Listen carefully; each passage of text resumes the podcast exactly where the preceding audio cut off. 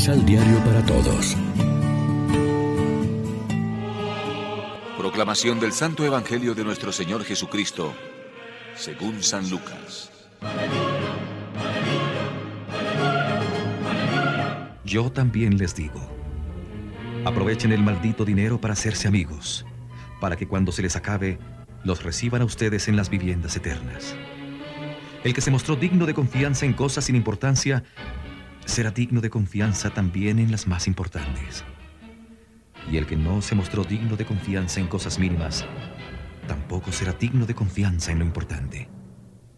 Por lo tanto, si ustedes han administrado mal el maldito dinero, ¿quién va a confiarles los bienes verdaderos?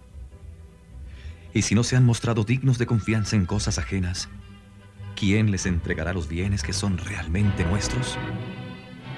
Ningún sirviente puede quedarse con dos patrones. Verá con malos ojos al primero y querrá al otro, o se apegará al primero y despreciará al segundo. Ustedes no pueden servir al mismo tiempo a Dios y al Dios dinero. Los fariseos oían todo esto por ser hombres apegados al dinero, se burlaban de Jesús. Pero él les dijo, Ustedes se dan cara de hombres perfectos, pero Dios conoce los corazones, y lo que los hombres tienen por grande Dios lo aborrece. Lección Divina En este sábado 11 de noviembre la iglesia se viste una vez más de blanco para celebrar la memoria del obispo San Martín de Tours y a esta hora, como siempre, nos alimentamos con el pan de la palabra.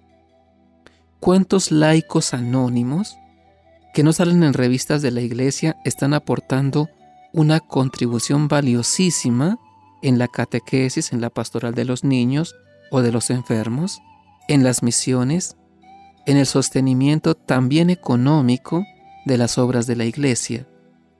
Parece que nadie se acuerda de agradecérselo, pero seguro que están en la lista de Dios. Pablo saluda a todos, nombra y agradece a cada uno lo que ha hecho. Es como Jesús que llama por su nombre a Marta y a María, a la Magdalena, a Tomás, a Pedro, a Felipe. ¿Sabemos saludar y agradecer nosotros?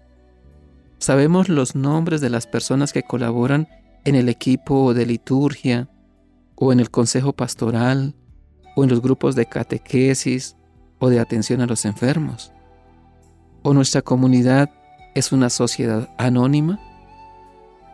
El dinero y todos los demás bienes de este mundo son buenos.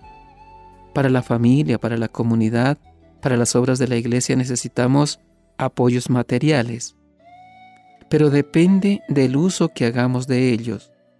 Nos pueden ayudar a conseguir nuestras metas fundamentales o nos pueden estorbar.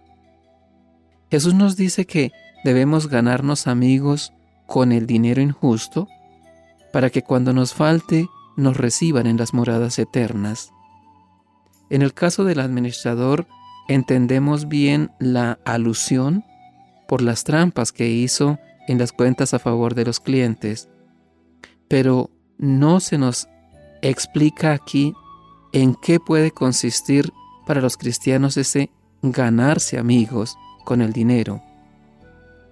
Según el tono de todo el Evangelio de Lucas, este buen uso que tenemos que hacer del dinero es compartirlo con los demás, lo contrario de lo que hicieron los el terrateniente que soñaba con ampliar sus graneros, o el rico Epulón que ignoraba al pobre que tenía a la puerta de su casa. El dinero es un medio y como tal relativo, no absoluto. No podemos participar en la desenfrenada carrera que existe en este mundo por poseer cada vez más dinero. La ambición, la codicia y la avaricia no deben darse en un cristiano, y menos en la comunidad eclesial. No podemos servir al dinero porque entonces descuidaremos las cosas de Dios. No podemos servir a dos señores. Reflexionemos. Somos solidarios con nuestros hermanos más necesitados y los apoyamos sin esperar nada a cambio. Oremos juntos. Que nunca nada ni nadie distorsione de tal manera la realidad que vivo que me aparte de ti. Que la gran tentación del poder pase de largo de mi casa. Tú eres mi modelo, admiro tu libertad, aspiro a tu libertad. Amén. María, Reina de los Apóstoles, ruega por nosotros.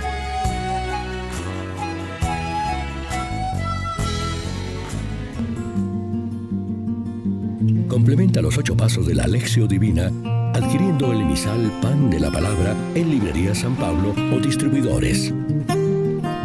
Más información www.sanpablo.co Pan de la Palabra. Vive la reflexión.